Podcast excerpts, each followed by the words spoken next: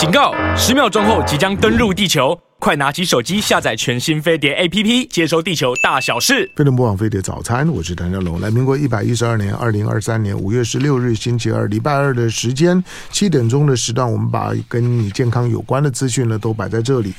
好，那长时间呢，在这个单元里面来来讲呢，我最依赖的呢，就在我们现场的来宾啊，每个月呢为大家提供医学新知的潘怀宗，欢迎。是香龙早，各位听众朋友，大家早。好，我我我跟怀中，虽然怀中做了很多的准备，我们并没有蕊过。不过我刚刚跟怀中呢，在节目开始之前呢，有聊聊了一下，我要站在一个一个朋友哥们的立场，我要帮我的帮我的朋友讲两句话。怀中呢，虽然呢之前的案子。好说什么什么助理费啊，等等等等的问题。可是我要公开的讲，我的好好朋友潘怀忠是清白的。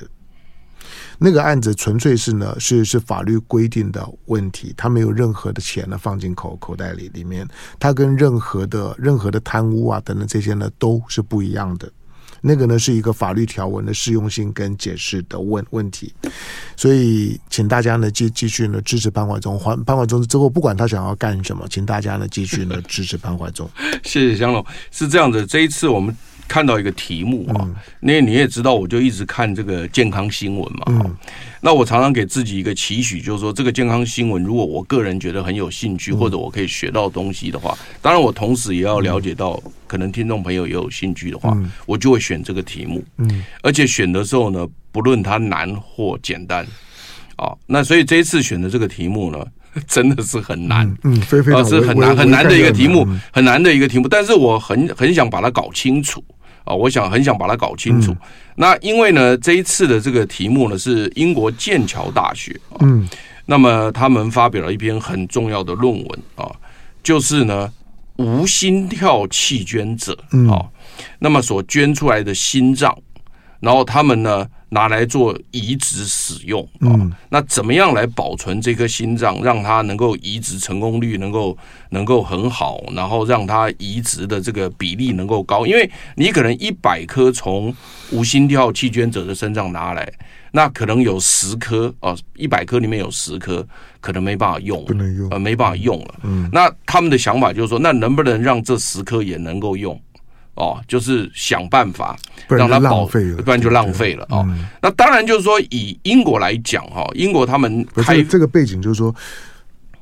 现在实际上面呢，可供移植的心脏跟需要移植的病患的落差是非常大，哦，非常大，远远不够。对，所以每一颗可用的心脏都很珍贵。没有错，你讲的这，所以就是说，香龙，谢谢你，因为我刚刚也讲说。其实事实上也跟听众朋友讲说，每一次选题目哈，大家看我这个至少能讲出一点内容来哦，其实是花了很大的心血，嗯，因为呃，毕竟我们不是说呃每一科都很懂。嗯，但是我因为我们在做通识教育，所以我自己给自己的期许是每一科都想办法去了解一下。当然，我们每一件事情跟每一个专科医师比起来，我们都还是算是小虾米。嗯但是呢，毕竟我们也想办法让我们全国的民众能够在任何的一个角度上都能够有一个基本的了解。我们在做就是医学科普。对对，你讲的对，谢谢你了哈。你简单一句话解决我的问题啊啊，所以所以这个无心跳弃捐呢，在英国是比较早实施的。因为我们一直以来都是脑死弃捐，嗯，哦，那那但是脑死弃捐所能捐出来的这个器官数，就像刚刚你讲的，它还是有限，对不对？哈？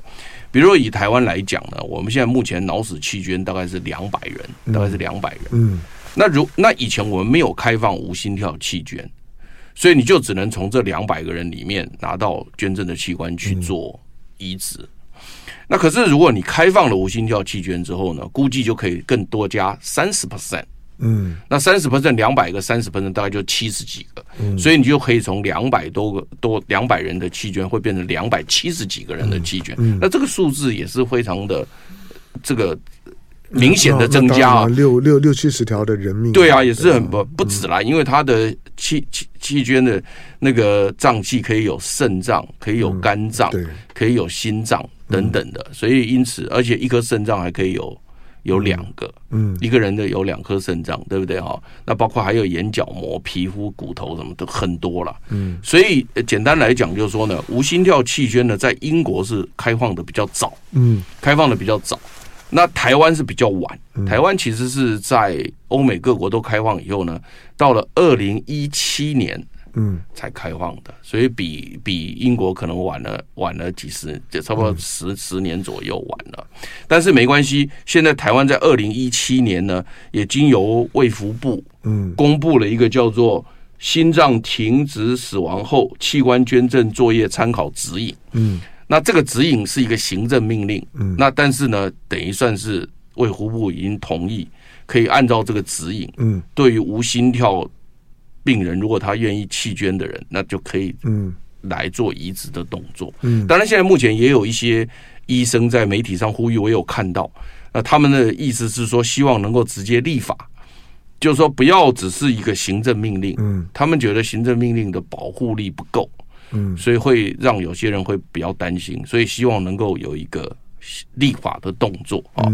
那我就跟你讲说，那为什么我看到这个题目呢？我就想要做的原因哈，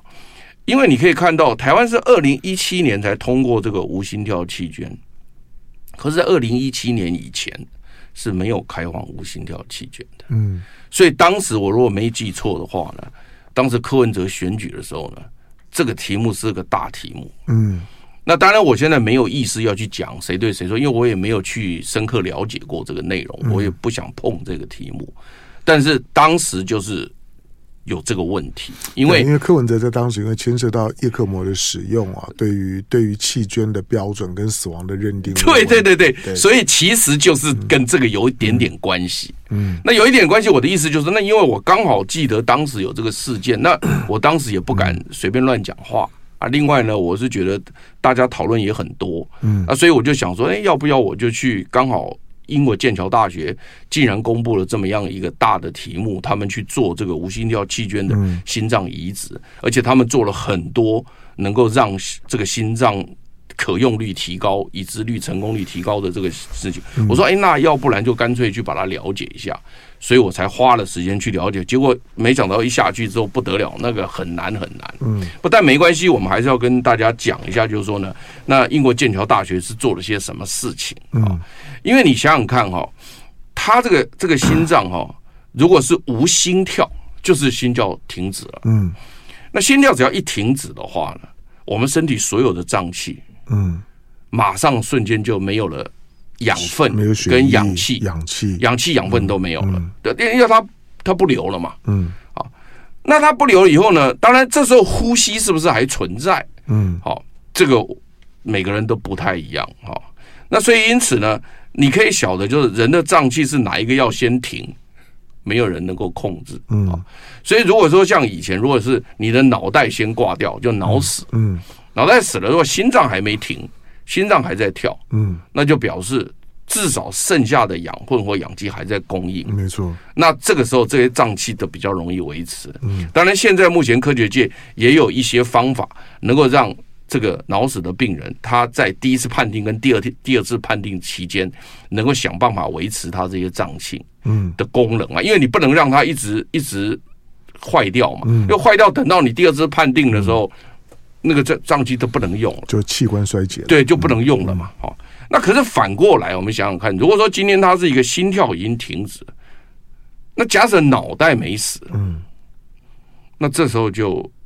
就就就就就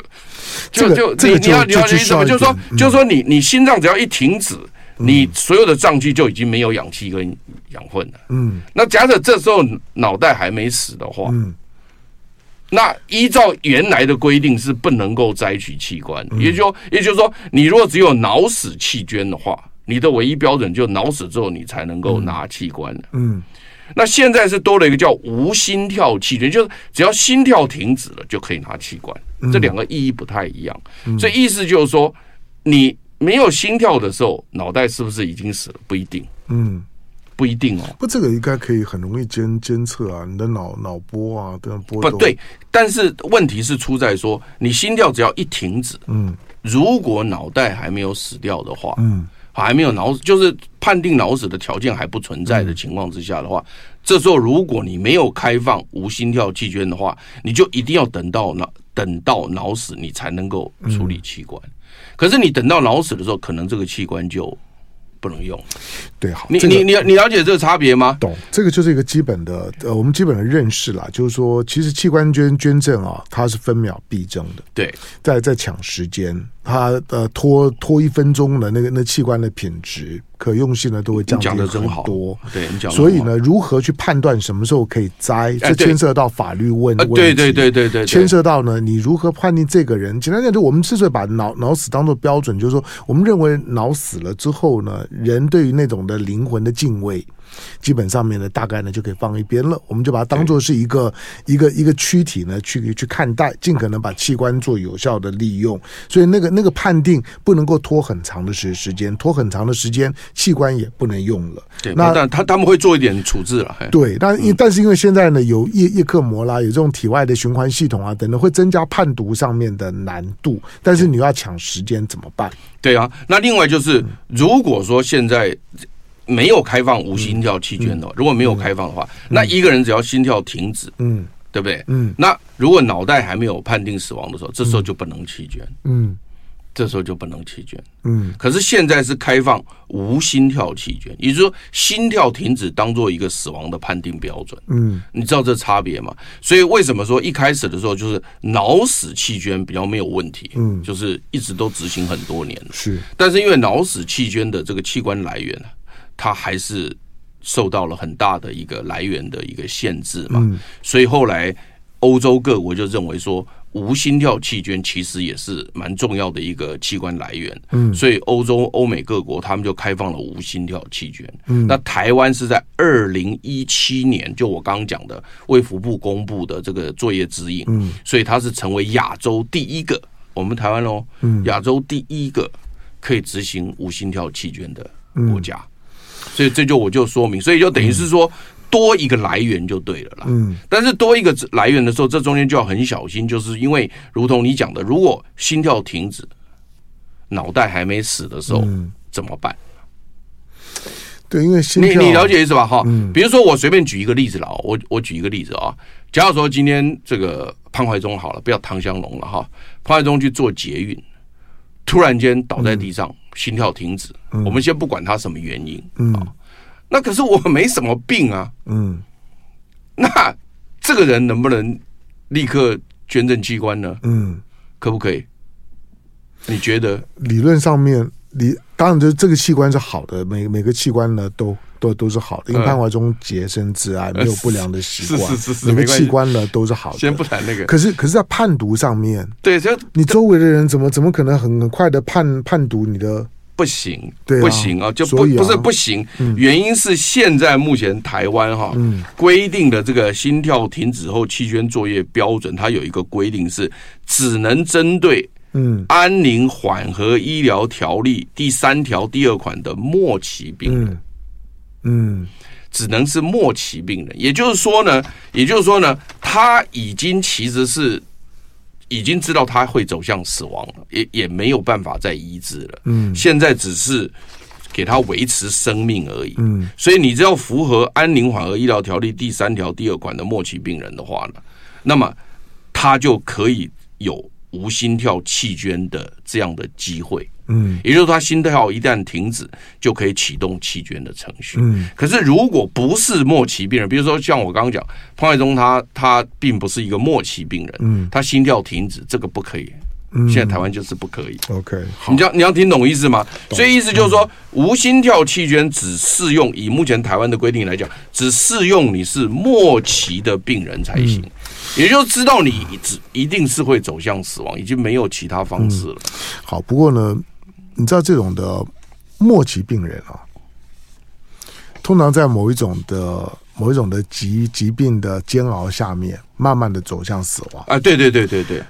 虽然听起来很合理，因为因为他大家就在等嘛，等他等他等他等他什么时候走？对。可是像这样子的一种的病患，他的器官的品质通常都不会太好。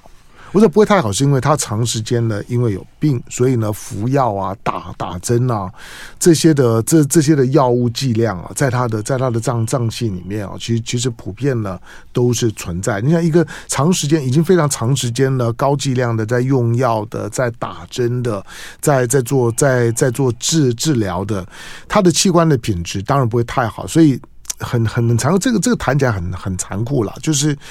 就就是。其实最好的就是一些在意外事件当当当中，然后突然死的，然后这种的很年轻的健康的这些呢躯躯体，那个呢脏器呢可能是呢最好的。可是这种毕竟可遇而不可求。总之呢，现在大家呢，第一个越来越长寿，第二个呢就是人造的脏脏器呢并没有呢真的出现。而在大家越来越长寿，然后呢这个对于器官的移植的需求越来越大，但是呢可移植的器官呢却非常。非常少，所以大家就会就就会抢，它甚至于呢形成，你看我们之前的有关于柬埔寨的那那些的诈骗案的事事件，那诈骗案有的呢被骗骗去当做诈骗集团的工具，可是有一些的就是他们是被被被骗了之后，然后没有利用价值之后就被骗骗去摘摘器官的器官的市场。它是一个一个听起来很惊悚的行业，可它在告诉你，那个供需是严重失衡的。对，所以新鲜可用的器官，它价值不菲。这件事情是需要去正视的，所以有关于器官移植的问题，如果能够回到医疗的体系里面去，有计划的去在法律基础支撑的情况下面判读，可以呢，可以去去摘除，那可有机会可以去减少呢这种呢非法摘除器官的情况。那进广告回头之后，继续跟在我们现场的潘怀忠聊。好，飞碟不放飞碟早餐，我是谭家龙。来，今天星期二的时间，潘怀忠的时间，长时间为大家呢提供医学新知的潘怀忠。今天呢，我们谈的主题是无心跳的器官捐赠，体内原位灌流，对，提高呢心脏移植的可用率。我想这个每个字都很难懂，都很难懂，都很难懂。所以来让潘怀忠讲，潘怀忠能讲多少，我也不知道。来，尽量。他现在是这样哦，就是一旦这个呃血液循环停止。无心跳就是血液循环停止了嘛？嗯、对，你脑死可能心跳还可以有，还可能有在跳，嗯、这两个不太一样。嗯，那好，那既然开放了无心跳器捐，我心跳只要一旦停止，血流就不进进行了，所以氧气养分就马上会没有。嗯，那如果这时候身体的体温，因为身体的体温，大你你一般是维持在三十七度。嗯。那你当然去世之后，他心跳那个体温会慢慢下降，嗯，但是下降速度也不是那么快，它基本上还是维持在三十六、三十六七度，慢慢下降嘛。那这个时候呢，如果你的这个心脏还维持在这种温度下，那它的这个所谓的这个代谢速率就非常的快，那这时候是会很快的耗尽它心脏细胞里面所储存的那些能量跟氧气。很快就会消耗完掉，那大概估计就是三十分钟内，如果在这种温度下，哦，大概三十六七度这种温度，大概在半小时内，嗯，半大概半小时，心脏就大概结束了，嗯，好，所以因此这种叫做半小时，半小时，OK，所以这种叫做温缺血，嗯，温的就是在体温大概正常的情况下缺血，嗯，温缺血这个时间只要。对心脏来讲，大概只要三十分钟，嗯，大概就这个心脏就大概不能用，嗯，因为心脏心脏细胞也死了，对，也死掉了，对，就没办法用了哈。那如果说是像肝脏的话呢，稍微长一点，这个我如果有有那个的话，我是读书读到的了哈。大概肝脏的话，大概差不多九十分钟，嗯，肾脏大概差不多一百二十分钟，对，所以真的分秒必争，所以每一个每一个脏器的这个。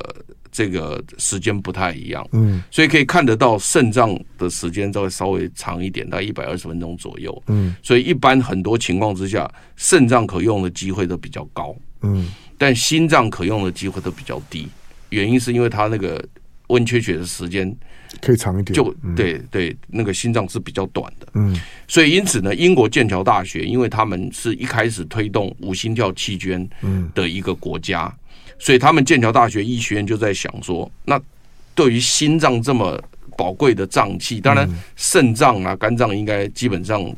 没问题，可是心脏的话就更加的困难。所以他他们就在想说，那怎么来帮这个心脏能够维持它的这个这个功能，让后面的那个人能够得到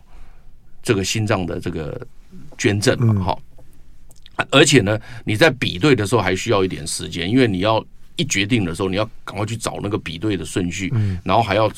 还有很多的那些事情要做嘛，哈、嗯。那所以因此呢，他们就呃发明了一个方式呢，叫做呢器官维持系统。嗯，哦，这个器官维持系统呢非常非常有趣呢，叫做叫做 Organ Care System 啊，照护系统啊。那它这个照护系统是离体的，就是说呢，假设这个无心跳器捐的这个人，经过你们国家的规定，因为每个国家规定不太一样啊。那每个国家规定达到这个标准以后，移植小组就进入了嘛。进入以后呢，这心脏立刻就摘出来。然后放到一个什么呢？放到一个器官维护系统或照顾系统一个机器里面，没错，让它去维持。嗯，好，所以这个是英国人发明的一个叫做 Organ Care System，这非常非常重要的一个。然后它的只要进入了这一套所谓的器官维持系统以后呢，那这个心脏的功能就可以维持，就保鲜时间就比较长。嗯，对，就维持了。嗯，所以所以简单讲就是说，它一旦开始缺血。三十分钟后，这心脏就不能用了。嗯，那你就是要想办法，在它缺血的时候呢，要经过你们国家的程序，因为每个国家程序不一样。那我经过你们国家的程序，到达那个情况呢，立刻把它拿出来，放到哪里？放到器官照护系统里面去，然后呢就维持住了。然后这时候你就可以做一系列的评估，什么时候，然后把它送到要。那个接受的那个人去，嗯，这都没有问题。所以这个器官照护系统在英国剑桥来讲，这是一个划时代的进步，因为它有一个器官照护系统，离体器官照护。嗯，但是它这个器官照护系统呢，它有一个很特别的情况，就是说，你心脏拿出来，你放在这个器官照护系统里面，对不对？那你如果你肝脏拿出来呢？不能放在同样这台系统，你要放在另外一个器官照护系统。你要不同的器官照护系统去照顾一个不同的器官，所以你心脏拿出来需要一个这个器官照护系统，你肝脏出来又需要一个器官照护系统，你肾脏拿出来又需要另外一个器官照护系统。嗯，好，虽然说现在英国剑桥大学所发明的这个器官照护系统，我们或者称为体外灌流，体外，因为器官已经拿出来了，是。那这种体外灌流系统呢？这个器官照护系统呢？你知道一台它要多少钱吗？一台要四十万，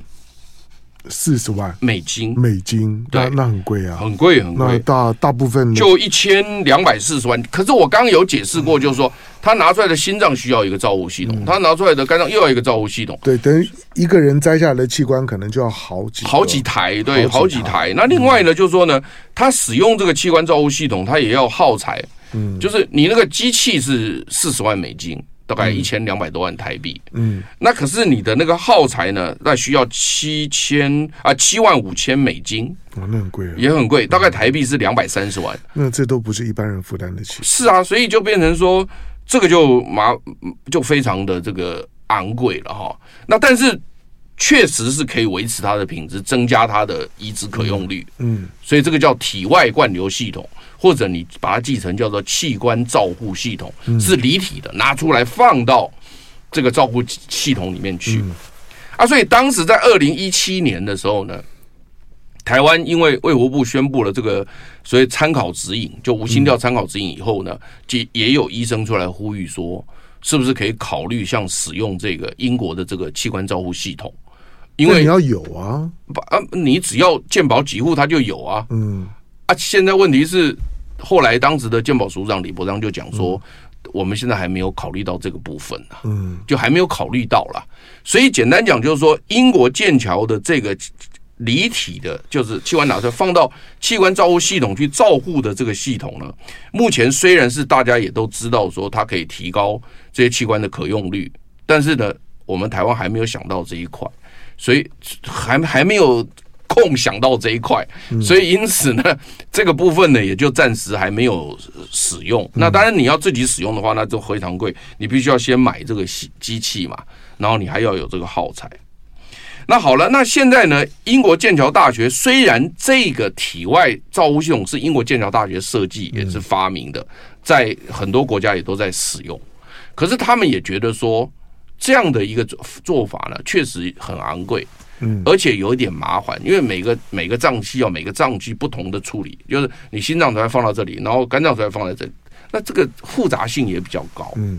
所以他就在想说，有没有更简单、更便宜的方法？所以今天这一篇文章呢，还不是只有你刚刚讲到的那个新的东西，那个新的东西我们台湾也还没有引进，但它这个比这个更新了，就是在二零二三年的三月底的时候呢，在电子临床医学期刊呢。它就公布了一个新的方法是呢，叫做体内原位灌流。嗯，刚刚那个是体外，对不对？就是你要把它拿出来，放到一个机器照护系统去进行灌流。嗯，它现在不要了，它就直接在原地灌流。嗯，那如果在原地灌流的话呢，它有好几个好处。第一个好处是呢，时间很短。嗯，因为你要把脏器拿出来，再接到另外一个体外的照护系统去，嗯，这个时间绝对远远比你直接在体内灌流的时间来得长。嗯，我想你想也想得到。嗯，第二个是刚刚我提到的是，如果你把这个东西拿出来，每个脏器需要每一个不同的照护系统啊，你要两三个照护系统，三四个照护系统，钱也很多啊。嗯，可是你如果是在这个原地灌流的话呢？一次呢，你只需要多少钱呢？只需要三千美金，嗯，台币九万块，嗯，这是成本下降了，对不对？而且差距蛮大的，你不觉得差距蛮大的吗？而且还有第三个好处，嗯，它只要在原地一灌流，它是灌流所有脏器。他肝脏也灌流到了，肾脏也灌流到了，所以因此呢，英国剑桥大学在二零二三年三月十六号所公布的这个方法叫做体内原位灌流，而且他们还很有趣的，他成立了一个小组，叫做 Worldwide In Situ Perfusion Group，叫做全球体内原位灌流小组，嗯，就是全世界都是。都是采取这个无心跳弃捐者捐赠脏器，又使用这个原位灌流的，他们成立了一个小组。这个小组呢，总共来自于十五个主要的移植中心，全世界十五个中心。这十五个中心呢，包括英国、西班牙、美国、比利时四个国家里面十五个。移植中心，然后他们自己成立了一个叫全球体内原位灌流小组，然后他们把他们在七年期间，七年期间呢所做的所有的这种所谓的啊无心跳弃捐得到的心脏，然后利用这个体内原位灌流的这个技术所做出的移植结果呢，做出了一个大幅度的报告，所以你知道这个很大的一个文章，然后呢公布出来，当然就受到很多人的重视。因为它确实是一个很大的一个研究，而且确实是呃来自于非常先进的几个医疗技术的国家，所以因此呢，我就看到这篇文章，我就说哇，那这个东西我们还是来讲一下，就是他的。然后另外呢，他在同一个时间，比如说他在这七年半内，他是二零一五年二月二号到二零二二年七月二十九号，这七年半之间呢。他们利用无心跳气捐的心脏，然后利用这个体内原位灌流移植的心脏，总共移植了一百五十七颗。嗯，好，但是同一时间，这些移植中心，这些移植中心因为是很大的中心，所以他们也有得到脑死弃捐的心脏，嗯，一定是都有嘛。那脑死弃捐的心脏在这一段时间内呢，他们拿到了六百七十三颗，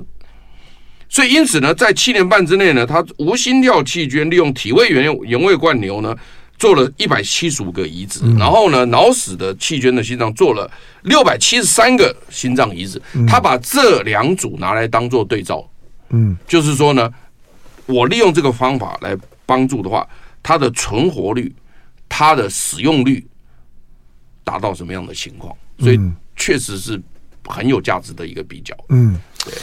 好，当然谈这个问题，对啦，就是听起来是有点。冷血，就是因为它毕竟是牵涉到一个死亡认认定，希望能够在一个人的死亡认定的基础上面，尽快的让他的器官能够保鲜，能够有效的再利用。嗯，那这种的这种的所谓的体内原位的灌流，它等于就是把那个把那个已经死亡的尸体，概念上我不再这样讲，对不对？让它变成是行尸走肉。这个我不敢讲了，但是大概是就反正他他已经他他已经经过程序判定判定死亡了，但是那些的器官如何在先不摘除的情况下面直接进行灌流，仍然的灌流让它保保持新新鲜，对，然后呢，然后呢，随时随时呢可以呢可以取用，没错，的尽快的让它的让移植的有效度，让器官的新鲜度呢能够保持在最好的状态。谢谢。好，这个就在技术上面来讲的突破。当然，呃。到这个层面的时候呢，其实已经已经很难很难去去谈悲伤。他他就是如何让所有的所有已经死亡的人体的器官能够去救最多人。能够达到这这这目的，但是我相信唐江龙因为听懂了一个叫做体外灌流跟体内灌流，当然当然当然，就是体内体内灌流看起来会会对于器官的保存保鲜更好，成本更低，未来更有可行性。对对对，谢谢。对，这个是重点。来，我们进广告，回头之后呢，继续请教潘怀忠。阿飞的魔王飞碟早餐，我是唐江龙。来，今天医学新知的单元，潘怀忠的时间，今天带来的主题是无心跳的气捐体内原位灌流，提高心脏移植的可用率。那再来，对，然后呢，他结果他在这七年半以内的这一百五十七颗无心跳气圈，利用这个所谓体位原内灌流以后呢，他发现就是说呢，跟脑死气圈的那个黄金比例的那个呃心脏移植的那个成功率几乎完全一样好。啊，那么他们看到这一百五十七颗心脏呢移植之后呢，三十天的生存率是九十六点八。然后呢，一年的生存率是九十三点二，五年生存率是八十四点三，那不错啊，非常好啊。他是他他他们认为，就是他们的统计数字是跟那六十七六百七十三颗颗的那个脑死气捐的心脏的成功率是完全一样的，就没有没有统计上的差别。哦，所以他认为说，这个这个这个利用这个体内原位灌流的这个效果是非常好的啊。那第二个就是说呢，他们在呃。各国不不论不论你们国家是怎么个判定方法，判定脑死之后就判定死亡了哈，因为无心跳不见得会脑死嘛哈，但是他只要判定死亡以后，然后呢，那么他这时候呢，呃。进行所谓的原地灌流、原位灌流的时候呢，他所有的操作时间以就是一般他们这些有经验的医生来讲，他只要十六点七分钟，嗯，平均只要十六点七分钟，距离所谓刚刚我解释的三十分钟后产生细胞永久性损伤、心脏细胞永久性损伤，这时间几乎只只用了一半，嗯。因为呃，十六分钟差不多就算十五分钟嘛，三十分钟差不多只用了一半，所以他认为说这个时间在距离造成心脏细胞永久性死亡距离时间还有很大的空间，所以这是第二个他们呃看到的哦。那另外还有一个情况就是说呢，呃，这个部分就有一点就是呃。讲起来就可能，我觉得我看到在英国这个情况就有一点点争议，就是说，因为他进行灌流以后，就是等于说他把氧气跟养分送进去了，嗯，可是他送进去的时候，因为你已经判定死亡了，但是他又怕说一灌流的时候，脑袋如果又活过来了怎么办？那那怎么办？所以他在灌流的时候，他做了一个动作，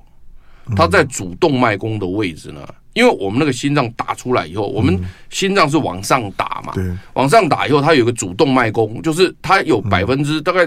很大比例的血是直接就下去了，有一小部分往脑袋去嘛。那所以它往上打的时候呢，这时候呢，它把那个往上打的那个血液堵住了，嗯，所以它进行这个所谓体内原位灌流的时候呢，它的那个血是没有打到脑袋的，嗯，灌流的血没打入脑袋，它只。灌流下面这些脏器，脑袋就不管了。嗯，所以他要把它封死。嗯，所以在进行，就是说，但是这个东西它的动作是有程序的，就是第一你是要先无心跳，对不对？啊，第二你要判定他死亡。嗯，那至于怎么判定死亡，各国标准不一样，我都不细讲了。那这时候判定他死亡的时候呢，那是不是？有依照脑死判定的标准，一定不是嘛？因为脑死归脑死的判定标准嘛，无心跳死亡归无心跳判定的标准，两个标准一定不一样嘛？嗯，对，不可能一样，要一样那就那就那那就直接照脑死标准就好嘛？那肯定不是这样子嘛。所以，那你无心跳死亡的人，他现在达到了这个死亡标准之后，你就开始可以在英国就可以开始进行随着原位灌流。嗯，可原位灌流他又怕一灌流的时候呢，脑袋说不定会。灌流恢复啊，也不一定啊。那如果恢复又怎么样？恢恢复就救啊？哎，这个我不知道了。三分这个，所以我就跟你讲说，这个很难呐、啊。我就这一个部分，我有些科学我能帮你讲清楚。在这个比较死亡认证比较偏这个，我就是永远是医学临床医学当中很困难。对，所以我就我这一块我就不敢碰。但是我只能告诉你，我看到的英文文献里面，他做的体内原位灌流，他要有一个动作，就是他要把。血液打到脑袋的那根管子封住，嗯，也就是说，他的体内原位灌流的这个灌流的这个氧气跟氧气不能灌到脑袋去，它只有灌到胸腹以下的区域，嗯，也就是它是维持心脏、肝脏、胰脏、肾脏这些脏器的功能，但它不会去维持脑部，嗯，所以他要把那根。冲到脑袋的那个血管封住，嗯，简单就是这样的。剩下问多了我也不会了，嗯、啊，那我也不敢讲，因为这个东西讲多讲错，这个都没有人敢讲，嗯。但是我也要告诉你是，世界各国的要求不都不太一样，嗯，不是每个国家都一样的啊。那所以因此呢，一定要符合每个国家的法令，嗯。所以这这中间才会出现到有些人在做的时候，嗯，可能会有。所谓的违法的问题才会出现在这里，你这样听懂了吗？嗯，因为这个确实是有很多这个空间可以被质疑或是什么东西，所以早期你刚刚讲说，在当时这个市长选举的时候，我现在也不敢讲人名了，但是在市长选举的时候，这被质疑的原因也是在这个位这个问题上。嗯，那但是呢，我最后是接受一个讲法，就是说，其实没有人是想要。呃，所谓的这个故意或是什么，没错，就是就如同你刚刚讲的那个那个助理会的意思一样，我们其实不是那个故意，嗯、但是出发点都是良善的。但是你只要是有一点点那个法令不是很清楚或者界定不，他就很容易碰到、嗯、踩到地雷。对对对对，我的意思就是这个也是同样是这个问题。嗯，对。好，当原位灌流的技术。听起来比较简单，简单很多，然后效果也很好，也很好。五年的器官的移植的存活率如果到百分之八八十几，那当然对有一些的器官出现了病变了，器质性病变需要移植了，那当然是一个很大的福音。对，那纯粹接下去纯粹是一些的法令方面的问题。好，不过就是说呢，在在面对到这个，因为因为刚刚讲到，就是大家过去讲到弃捐的时候呢，讲到讲到柯文哲的时候，因为我我不久之前看了柯文哲的一段他的演演讲的影片，嗯嗯、看完了之后，我觉得对于他的一个专业的解释，